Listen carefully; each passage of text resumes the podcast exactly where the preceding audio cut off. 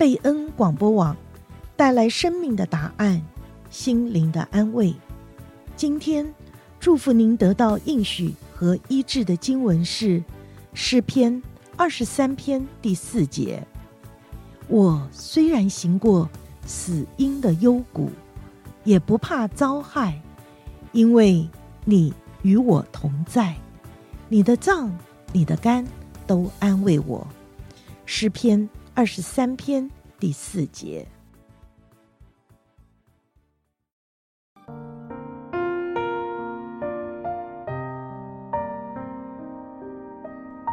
亲爱的听众朋友，欢迎您来到贝恩会客室。刘平问候您，晚上好。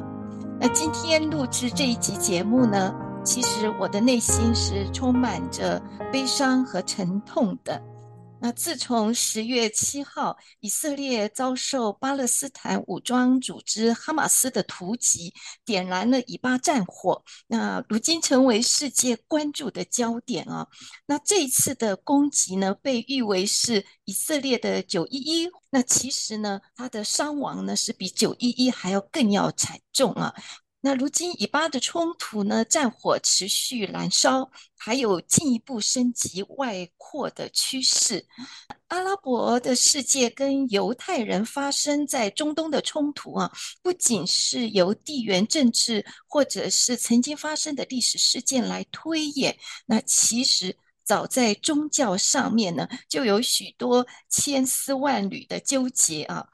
我们追本溯源呢。他们是同父异母的弟兄啊，啊，为什么会结下这不共戴天之仇？犹太人、阿拉伯人之间到底在吵什么呢？啊，怎么会走到这一步啊？今天呢，很高兴我们要请到生命和领袖学院左尔军牧师啊，要请他从圣经的历史来帮我们把这一段阿拉伯人、犹太人之间的关系呢，跟我们来讲解得清楚一点啊。那就让我们一起来欢迎卓牧师。卓牧师您好。嗯，你好，主持人好，各位听众大家好。当我们从 圣经的历史角度来看以色列跟巴勒斯坦的历史渊源哦，真的是要来追溯到旧约的圣经故事嘛。所以，请牧师呢，你就从这个历史的角度来着手帮我们来讲解。那首先呢，请您介绍巴勒斯坦这块土地在圣经上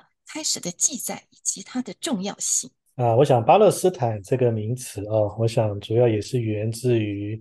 这个希伯来文啊。那其实它原来的意思叫做呃腓力士人之地啊。那腓力士人是当当在旧约圣经当中的一个民族了啊。那我想巴勒斯坦的这个位置，我想啊各位听众朋友也都很清楚啊，在红海、阿拉伯海、地中海啊这个，所以呢，它这个。这个地方呢，其实一直都是一个非常啊，呃重要的地方，因为是很多宗教的发源地嘛啊。那在这个巴勒斯坦这个地方啊，如果我们回到圣经里面的时候呢，呃，我想最早记录的是跟这个迦南啊，迦南是很有关系的。所以当这个亚伯拉罕啊，我想很多人都知道这个亚伯拉罕这个人。那当他还住在这个加勒底的乌尔的时候呢，那巴勒斯坦其实就是当时圣经所称的这个迦南地。那其实已经是有人居住在那边啊，就是所谓的赫人啊，赫人。那这个赫人帝国呢，其实当时已经有蛮高的文化。那当然啊，这个迦南这个名字是从哪里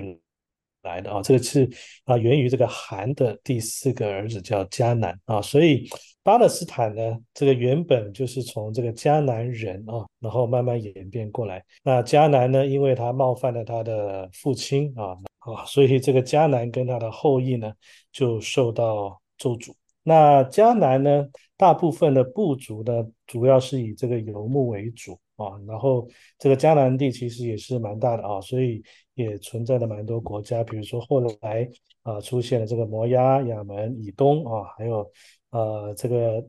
每一个城市里面啊，其实都有他自己的这个势力的一个领土在里面，所以这个是当时在圣经当中这个巴勒斯坦的一个状况。那么到了这个摩西跟约书亚的时代呢，这个迦南这个名字就开始指整个这个巴勒斯坦的地区。那在圣经里面呢，就把这个巴勒斯坦区呢，被把它称为这个牛牛奶与蜜之地啊，所以我们可以知道说，其实这个地方是一个非常非常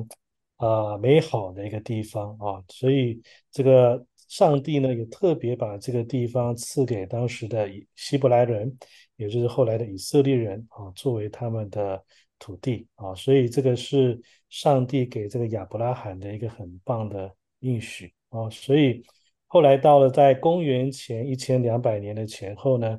这个腓力士人呢就入侵迦南，所以当时的这个以色列人跟腓力士人他们就有很多的战争。那之后，呃，圣经也记录了啊，在这整个这个战乱的过程当中，这以色列人呢就希望能够产生自己的王国，希望有自己的王啊，所以就开始建立那个王国，所以。之后就由呃以色列第一个王叫扫罗，那之后有我们很出名的叫大卫王，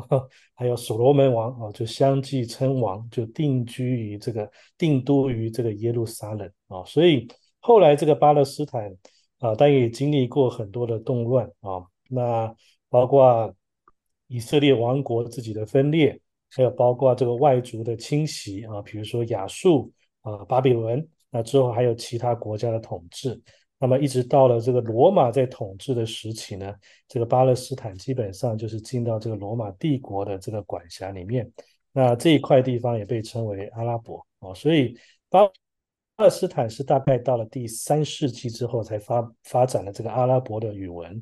那到到第七世纪啊，当这个穆罕默德兴起之后，发展回教啊。然后慢慢，这个阿拉伯帝国就开始在这个地方啊进行统治。那这个大概十一世纪之后，这个回教帝国慢慢的衰弱啊。那这个土耳其在保护这个地方，然后有很多人移到这个巴勒斯坦里面。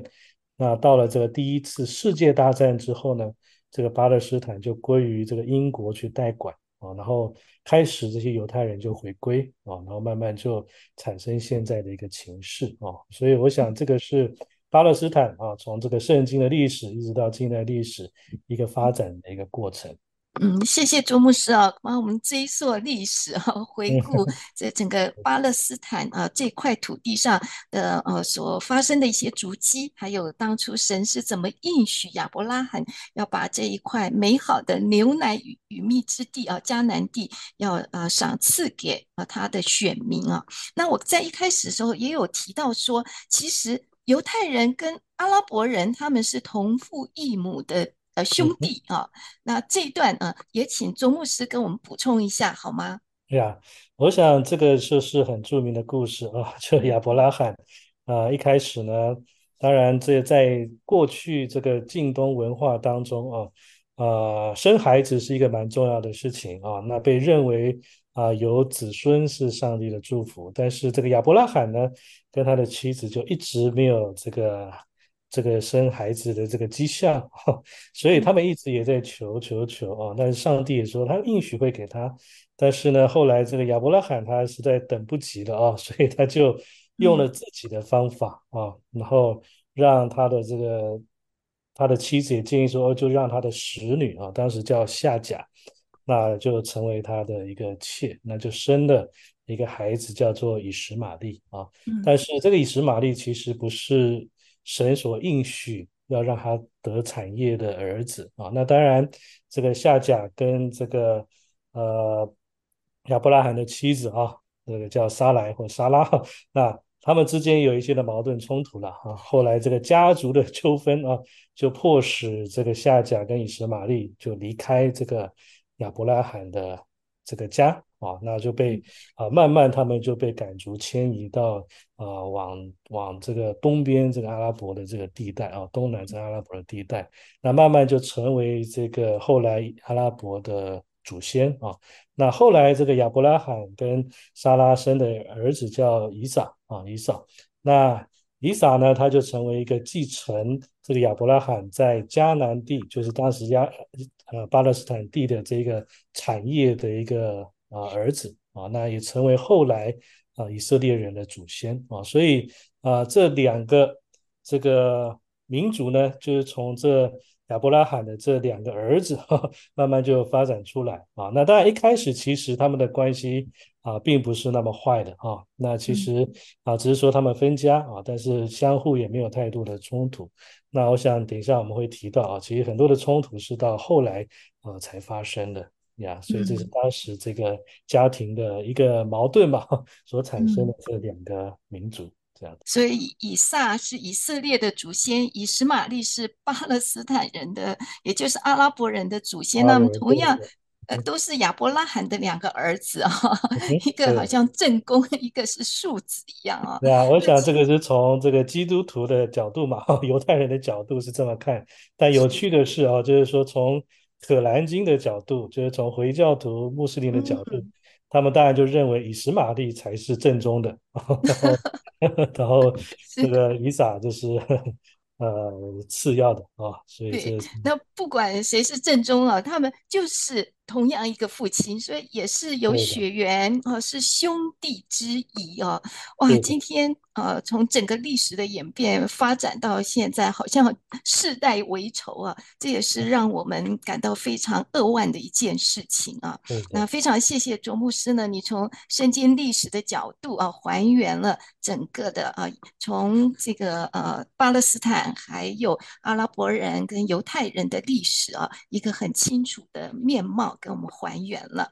那我们知道，这个十月七号那一次的攻击啊，就是哈马斯的攻击啊，是正是以色列人在庆祝祝棚节。哇，为什么要挑这个节日呢？哦，好像挑起了很敏感的神经啊。那也请卓牧师，你帮我回顾犹太人的历史啊，来介绍一下祝棚节，为何犹太人要来庆祝呢？好的。啊、我想这个犹太人啊有三大节日啊，我想很多听众也听过，一个是逾越节啊，这是我们比较熟悉的，还有一个五旬节，那第三个就是住棚节嘛，啊，那逾越节是这个算是神所定的这以色列的一年之首啊，因为这个神在这个月份就带领以色列出埃及啊，那五旬节呢，一般是这个逾越节第二天之后数七个星期。啊，那七个星期的隔一天，就是因为是第五十天，所以叫五旬节啊。那这个是刚好就是以色列人进到巴勒斯坦应许之地之后，他们才守这个节期啊。那那住棚节是比较特别，住棚节大概是在由秋天的时候啊，但是在是犹太历是差不多啊七月十五号啊，那就是主要是纪念啊当时神带领以色列人在旷野。四十年的供应跟保守啊，所以当他们在祝棚节的时候呢，他们就会建造一些临时啊建筑的棚屋啊，然后放上一些草，然后在里面进餐、款待客人、休息或者睡觉啊，然后会放上一些棕榈树的叶子。那其实，在圣经里面也有也有提到这个祝棚节这守节啊。那其实，在立位记里面就提到说，他们从这个七月十五号开始啊，就要开始守这个节期七天啊。然后就提到说，在这七天当中，其实是很欢乐的啊，因为主要是纪念上帝的这个恩典嘛啊，你纪念呃他们过去怎么样在旷野的辛苦啊，算是一个。感恩啊，其实也是一个回顾啊，所以这个祝棚节呢，是在以色列当中一个非常算是一个非常欢乐的节日。嗯、那其实祝棚节跟犹太人的一个宗教节日也很有关系。那那个节日叫做赎罪日啊。嗯、那赎罪日是在犹太历的七月十号啊。那我们说祝棚节是七月十五嘛啊。嗯、所以这个赎罪日的时候呢，在旧约就记载说，这个当时的大祭司啊，他一年只有这一天哦，他才可以进到至圣所里面哦，可以为这个以色列人赎罪，所以叫赎罪日啊。所以赎罪日完了之后，到了七月十五号就开始一个庆祝了，就是祝棚节啊。嗯、那其实当这个这一次哈马斯挑选这个节日啊，其实也有他的一个很特别的一个。计划跟策略啊，因为、嗯、呃，在这个历史上面，其实有好几次的我们叫以巴冲突或叫中东战争，那其实最有名的第四次的这个中东战争就是叫做赎罪日战争，所以就发生在赎罪日啊，因为在那一天呢，赎罪日这个犹太人在这个圣经的规定当中，他们要安息啊，什么什么工作都不能做，所以很显然也是这个国防最弱的时候，所以在第四次的这个东中战争赎罪日战争的时候，当时埃及跟叙利亚就趁这个赎罪日啊去偷袭以色列。啊，所以一开始在占了上风嘛，因为因为这个这个军队是有些人在休息，可能有些人回去过节啊，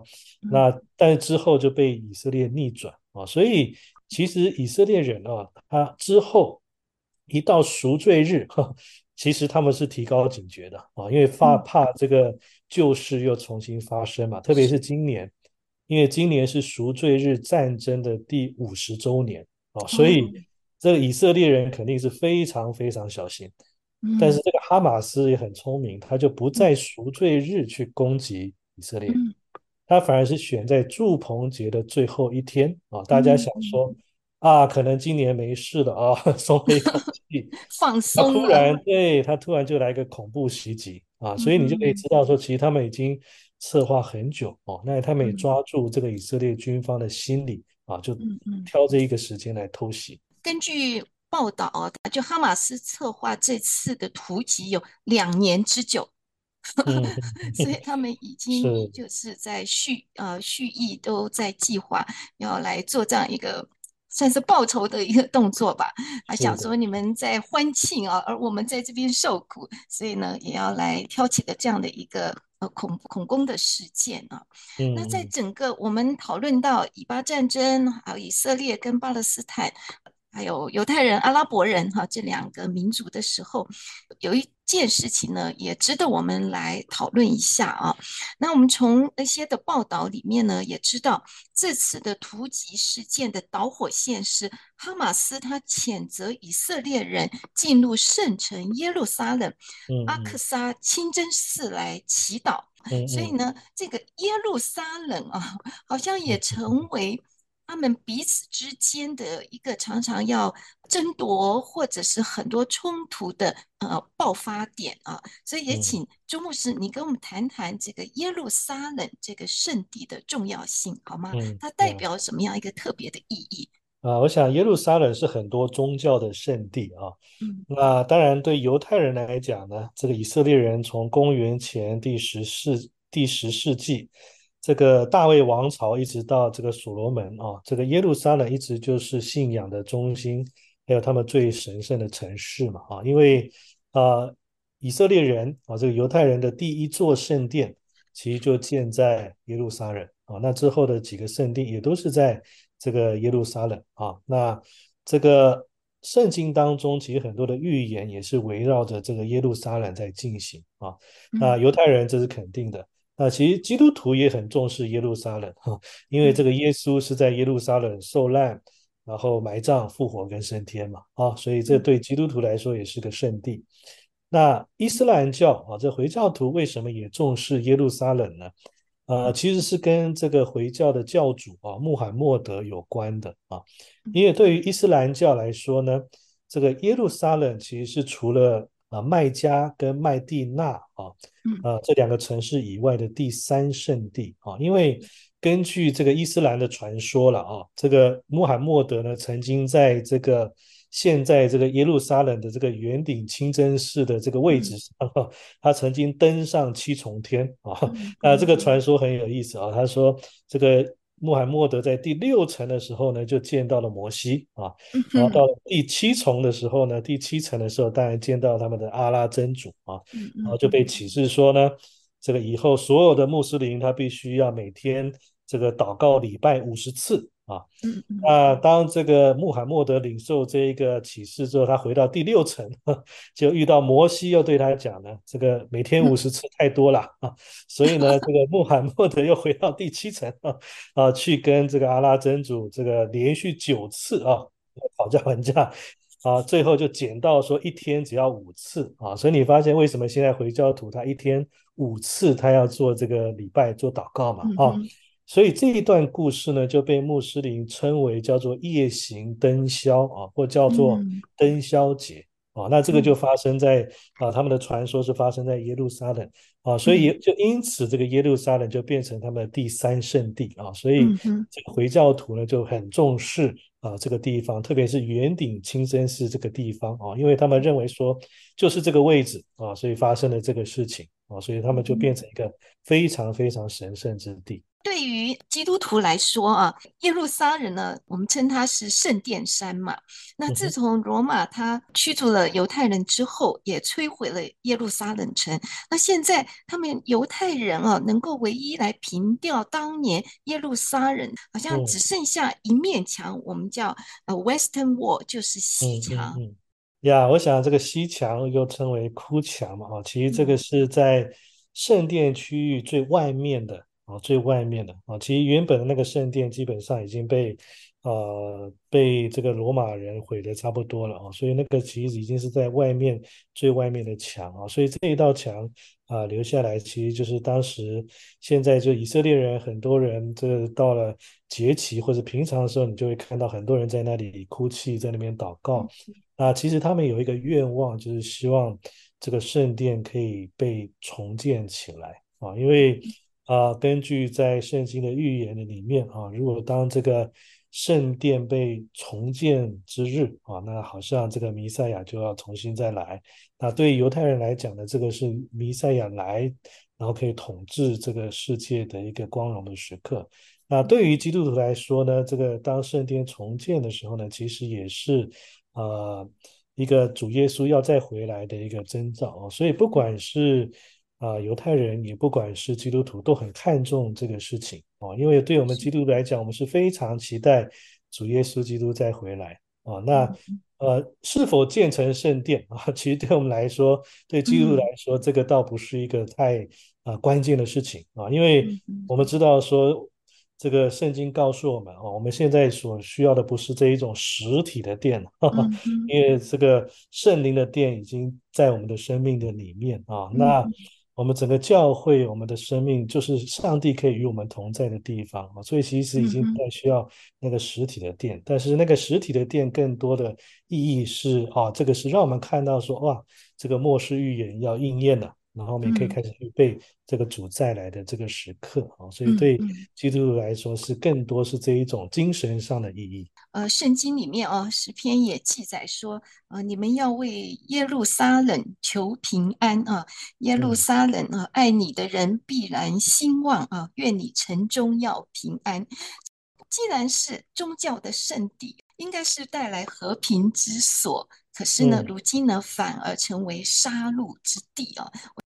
难怪我们说中东是世界的火药库啊，因为以巴的战争不不仅是触动中东，甚至全世界最敏感的神经都被他挑起来了啊。那我们从这样历代以来，这以巴之间啊，经历这么多的战争、无尽的冲突啊，将这一片上帝所应许流奶与蜜之地变成了 文明冲突的最前线啊。那每一次的战火呢？呃，还有流血的冲突呢，都留下很多的伤痕。我们从末世啊，主要再来，我们来看这些的战争啊。那朱牧师也请你啊，给我们一些的鼓励啊，也给我们这个世代的人啊，有一些提醒。到底我们要存着怎么样的态度来彰显神的爱、饶恕和和平呢？嗯，呀，我想主持人。已经提到一个很大的重点，呵呵，就是饶恕啊、爱跟和平。我觉得这个是最重要的啊，最重要。当我们去看这个以巴冲突的时候呢，我想一个很重要的态度就是说，呃，先不要随便的选边站啊。我常说我们立场明确，但是不要选边站。我们的立场是什么呢？我们的立场是绝对反对那个滥杀无辜的恐怖主义啊，所以哈马斯他即使有再多的历史的包袱或者他的仇恨，他的理由，那这个滥杀无辜都不应该被承认，也不不被允许的啊。所以呢，这个是我们必须要有立场。当然，也不代表说我们就全部去支持以色列的军事行动啊，因为。任何这个无辜平民的生命的死亡，都不是我们想要看见的，嗯，也不是神想要看见的啊。所以今天如果今天因为这个议题啊，结果我们选边站啊，那不管是支持以色列的人，或者支持巴勒斯坦的人，那我们就要想，我们到底是支持什么啊？我们所支持的是不是符合神的心意？那我们其实都要回到圣经的原则去看。啊，比如说有些人他支持啊巴勒斯坦人的处境啊，因为这个以色列人过去他想要扩张领土的一些手段策略，好像把这个地方变成一个露天的监狱，有人这么去形容。那这些人民很可怜啊，那怜悯他们当然是应该的啊。但是如果因为这样子也说啊，我去支持哈马斯的做法是合理的，那这样就不对劲了，对不对啊？那比如说也有人支持以色列。啊，在巴勒斯坦居住，因为这是神给他们的土地啊，他们流亡各地，被纳粹屠杀，很可怜，应该有个家啊，这个也很 OK。但是如果因为这个以色列，因为他过去是神的选民，就觉得说啊，他做的一切都对啊，我就支持。